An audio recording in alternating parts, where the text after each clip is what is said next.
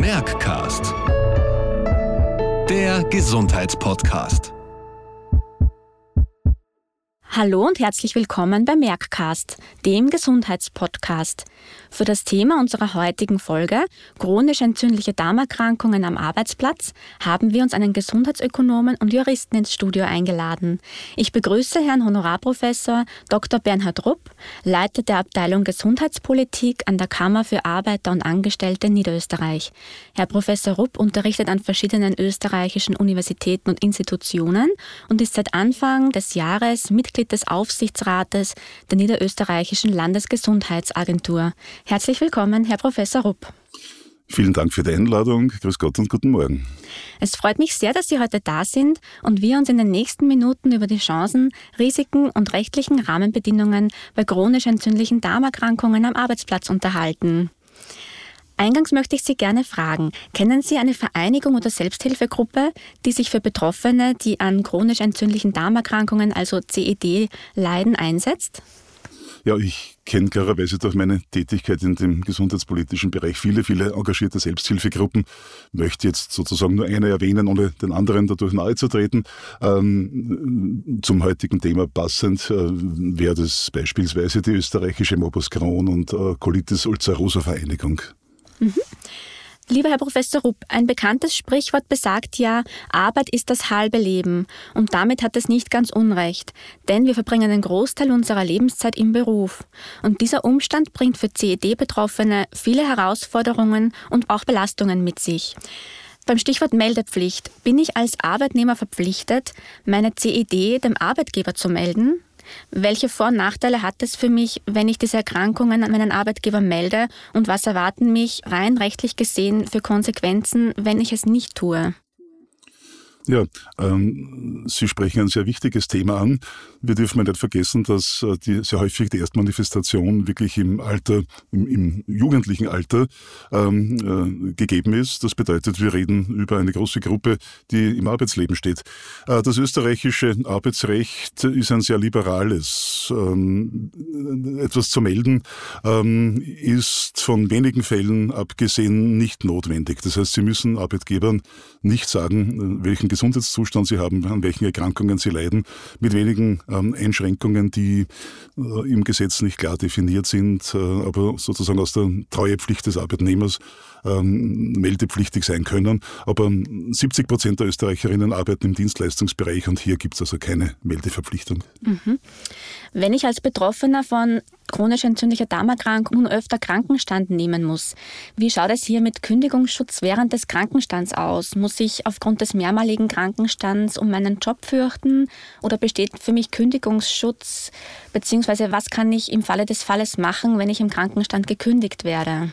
Ich habe es vorhin schon erwähnt, Österreich hat ein sehr liberales Arbeitsrecht. Das bedeutet, in Österreich kann jeder, jede zu jeder Zeit äh, gekündigt werden, ähm, egal ob sie jetzt sozusagen quasi am Schreibtisch sitzen, um, mit dem Computer arbeiten, ob sie sich im Urlaub befinden oder im Krankenstand.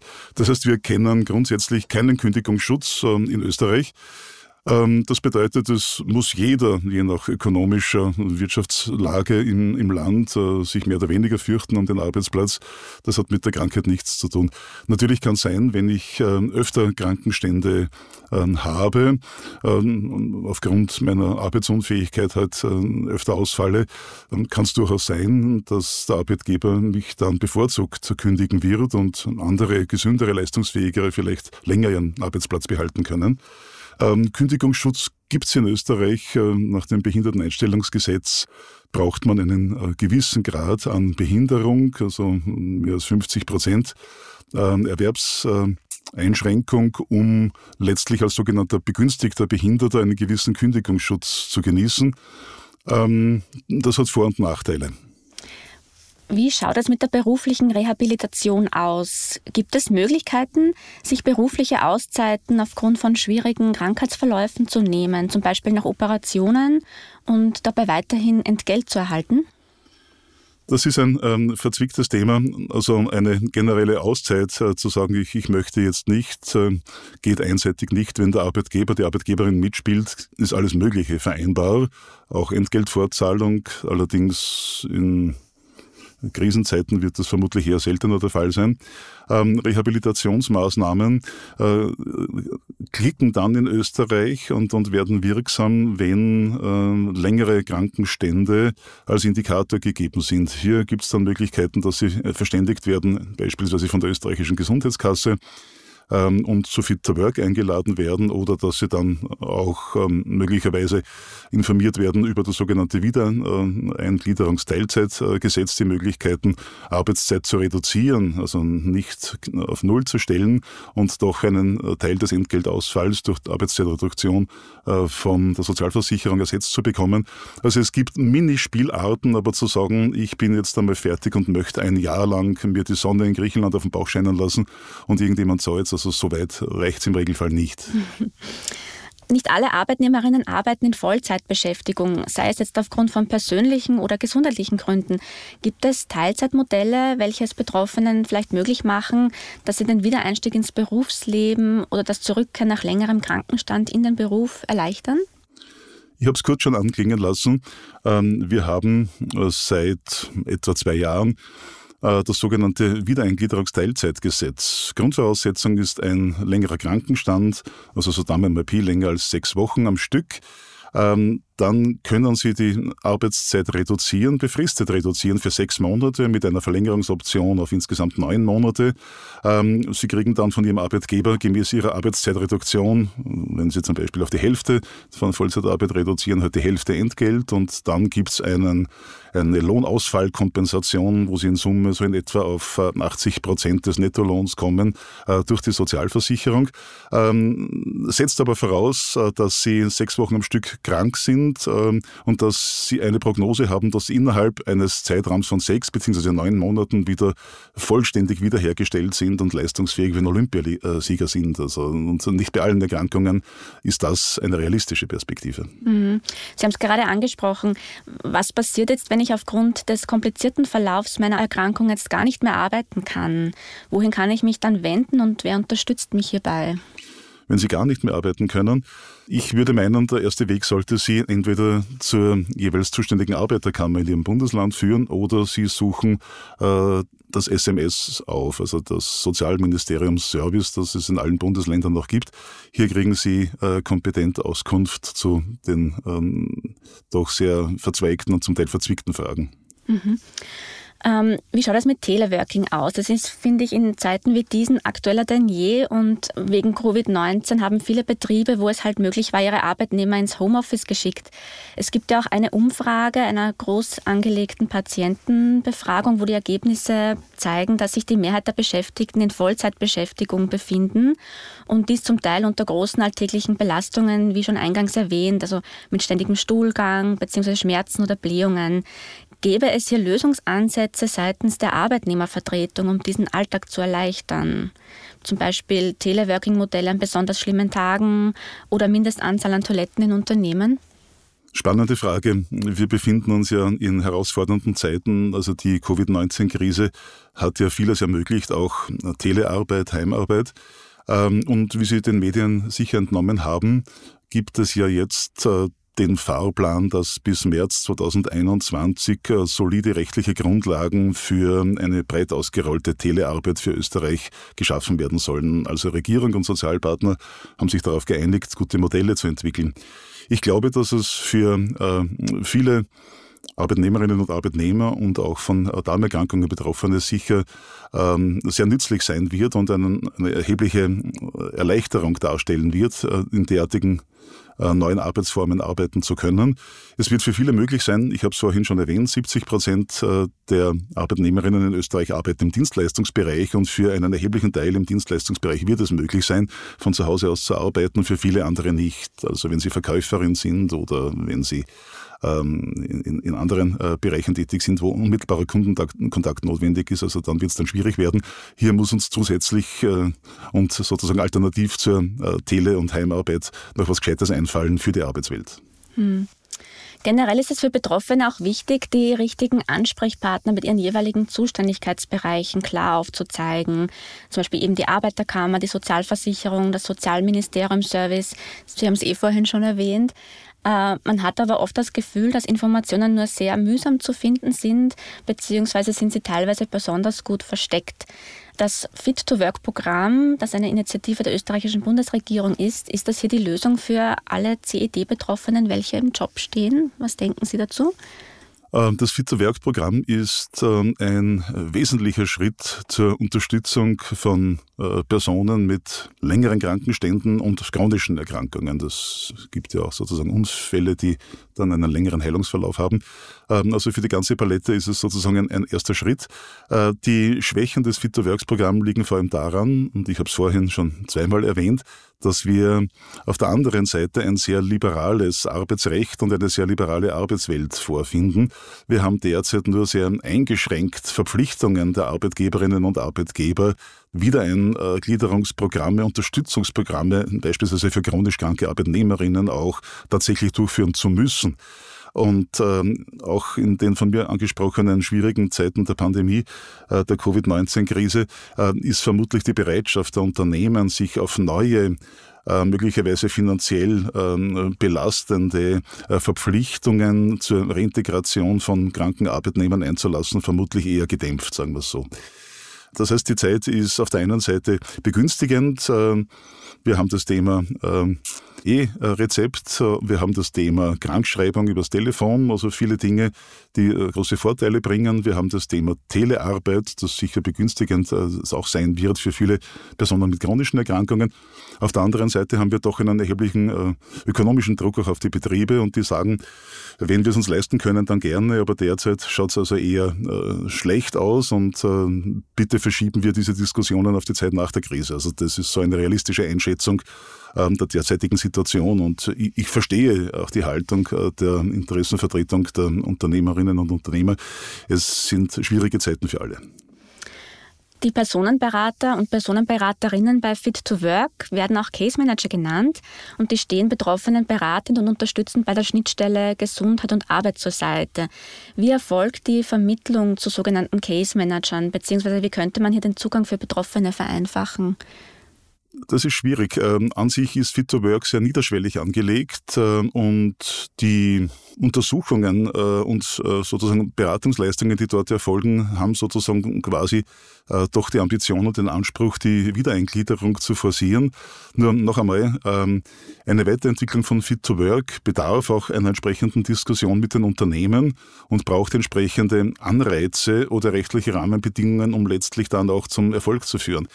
Fit to Work ist sozusagen quasi ähm, eine, eine, eine Hotline und sozusagen eine erste Hilfestation, um für Betroffene ähm, auszuloten, welche äh, psychologischen, äh, medizinischen Einschränkungen oder Potenziale gibt es oder welche Umschulungsmaßnahmen würden Sinn machen. Aber jede Umschulungsmaßnahme ist letztlich nur so gut wie äh, der Arbeitsmarkt, der dann die umgeschulten Personen auch tatsächlich aufnehmen kann. Es kann sein, dass es die eigenen Unternehmen sind, es kann sein, dass ein Jobwechsel und der Wechsel Wechsel des Arbeitgebers dann notwendig ist. Und hier haben wir im Vergleich zu anderen europäischen Ländern doch eine, äh, ich habe es vorhin schon gesagt, liberale Situation und sozusagen wenig Verpflichtung und Anreize für die Arbeitgeber, sich hier intensiv einzubringen. Es gibt leuchtende Beispiele, gute Vorbilder, aber in Österreich im Regelfall nur bei großen Betrieben aus potenten Branchen, wo man sozusagen schon vom Namen her vermutet, dass hier das Geld zu Hause ist. Ähm, in den klassischen Klein- und Mittelunternehmen in, in Österreich ist das sozusagen äh, etwas schwieriger. Wenn wir uns jetzt die Zielgruppe der jungen betroffenen Menschen ansehen, welche Unterstützungsmaßnahmen werden gebraucht, um diese im Laufe ihrer Ausbildung oder Jobsuche entsprechend zu begleiten oder aufzufangen? Hier gibt es eindeutig noch Verbesserungspotenzial. Das ist sozusagen die Schnittstelle zwischen ich bin noch ein Jugendlicher und drei Tage später bin ich sozusagen über 18 und ein Erwachsener. Das segelt äh, üblicherweise, und, und die Terminologie kommt aus dem onkologischen Bereich unter Transitionsmedizin, was auch zu kurz gegriffen ist. Es geht also nicht nur um die Begleitung von äh, Menschen, die sozusagen quasi aus der Adoleszenz hinauswachsen und dann richtig erwachsen werden, wo man dann sagen könnte, ja, jetzt bist du erwachsen, du stehst auf deinen eigenen Beinen und tschüss, wir kümmern uns nicht mehr um dich. Also hier brauchen wir ausschleifend eine Unterstützung, aber nicht nur im medizinischen Bereich, sondern im juristischen Bereich, auch im bildungsberaterischen Bereich, im sozialarbeiterischen Bereich und in vielen anderen Bereichen, wo es wirklich darum geht, dieses ähm, Maßnahmen- und Problembündel, das junge Menschen mit sich herumtragen, äh, aufzudröseln und für jeden einzelnen Strang eine gute Lösung zu finden. Für die Frage, ähm, soll ich eine weiterführende Ausbildung anstreben? Äh, welchen Beruf soll ich wählen? Äh, wie ist es mit, mit Kinderwunsch? Ist bei manchen chronischen Erkrankungen ein Riesenthema jetzt oder später. Ähm, auf was muss ich aufpassen? Bei den vorgenannten Entscheidungen Richtung Ausbildung und Arbeitsweg, was bedeutet das letztlich auch für äh, meine Pensionshöhe? Das heißt, oftmals werden aus einer äh, akuten ähm, Krisenzeit heraus Entscheidungen getroffen, die letztlich sogar die Pensionshöhe beeinflussen. Jetzt kann man sagen, wer weiß, was in 40 Jahren sein wird, vielleicht kommt der Komet und alles ist aus. Ähm, aber unterstellen wir, der Komet kommt nicht. Äh, und hier spricht der Ökonom. Wir arbeiten sozusagen mit Annahmen. Nehmen wir an, die Welt gibt es in 40 Jahren noch. Nehmen wir an, es gibt auch eine gute Pension und alle Anzeichen sprechen ja dafür. Dann ist es in jungen Jahren wichtig, äh, die richtigen Weichen zu stellen und äh, gute Entscheidungen vorzubereiten und dann auch zu leben mit entsprechender Unterstützung, ähm, um ein gutes, ähm, erfülltes und das eigene Potenzial ausschöpfendes Leben zu führen.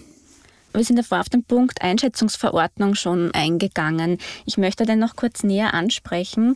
Um einen Behindertenpass zu erhalten, wird der Grad der Behinderung, also mindestens 50 Prozent, auf Basis der sogenannten Einschätzungsverordnung ermittelt. Und die Grundlage hierfür ist die Beurteilung der Funktionsbeeinträchtigung durch einen Sachverständigen. Dieser Grad der Behinderung wird häufig befristet vergeben und der Prozess wiederholt sich daher. Nun gibt es ja seitens der ähm, ÖMCCV hierzu eine Forderung, dass die Einschätzungsverordnung der Lebensrealität der Betroffenen angepasst bzw. weiterentwickelt werden soll. Äh, neben den medizinischen Einschränkungen sollten auch die sozialen Einschränkungen berücksichtigt werden. Gibt es Ihrer Meinung nach vielleicht Ansätze, um diesen Prozess in Gang zu setzen? Ähm, das ist ein sehr vielschichtiges Thema und fängt an bei der Frage der äh, Pflegebedürftigkeit im Allgemeinen äh, nach dem Bundespflegegeldgesetz und geht dann hin zu spezifischen äh, Krankheitsgruppen und der Frage, wie kann ich Einschränkungen tatsächlich äh, sinnvoll und zeitgemäß und angemessen auch bewerten. Ähm, das ist ein Thema, das in Österreich ähm, über viele Jahre schon ähm, auf der Expertinnen-Ebene äh, diskutiert wird äh, zur Frage einer angemessenen äh, Einschätzung von Behinderungen und, Einschränkungen hat es vor kurzem in Deutschland im Bereich der Pflegegeldeinschätzungen Neuerungen gegeben und Anpassungen an moderne Klassifikationssysteme. In Österreich haben wir bei der Pflegegeldeinstufung im Allgemeinen und auch bei der Einschätzung des Behindertengrades äh, noch sozusagen äh, Nachholbedarf. Ähm, mir ist, aber das kann möglicherweise an meiner persönlichen Unvollkommenheit liegen, mir ist derzeit keine aktuelle Diskussion auf der politischen Ebene bekannt, dass wir hier rasch äh, zu neuen ähm, Einschätzungsmethoden äh, kommen könnten. Möchten Sie unseren Zuhörerinnen und Zuhörern abschließend noch etwas mitgeben?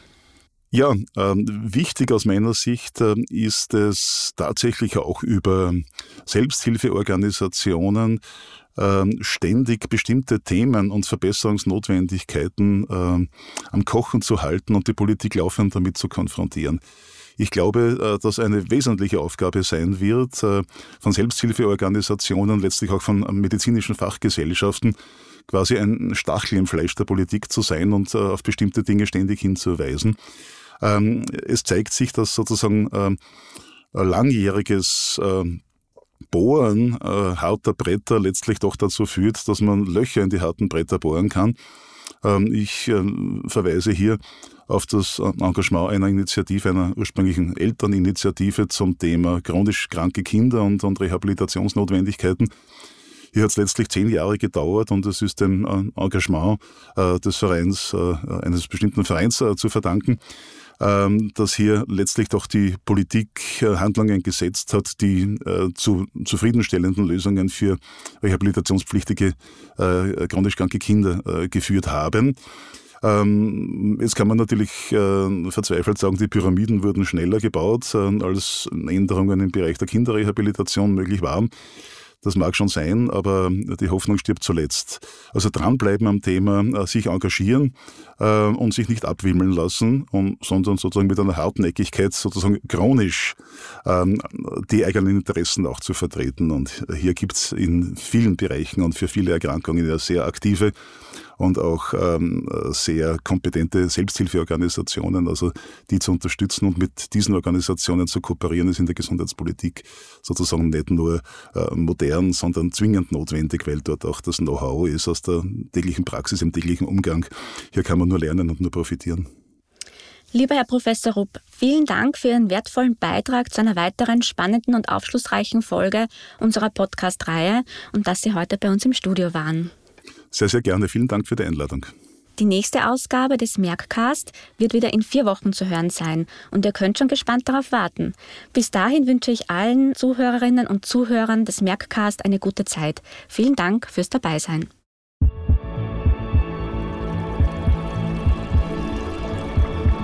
Merckcast. Der Gesundheitspodcast.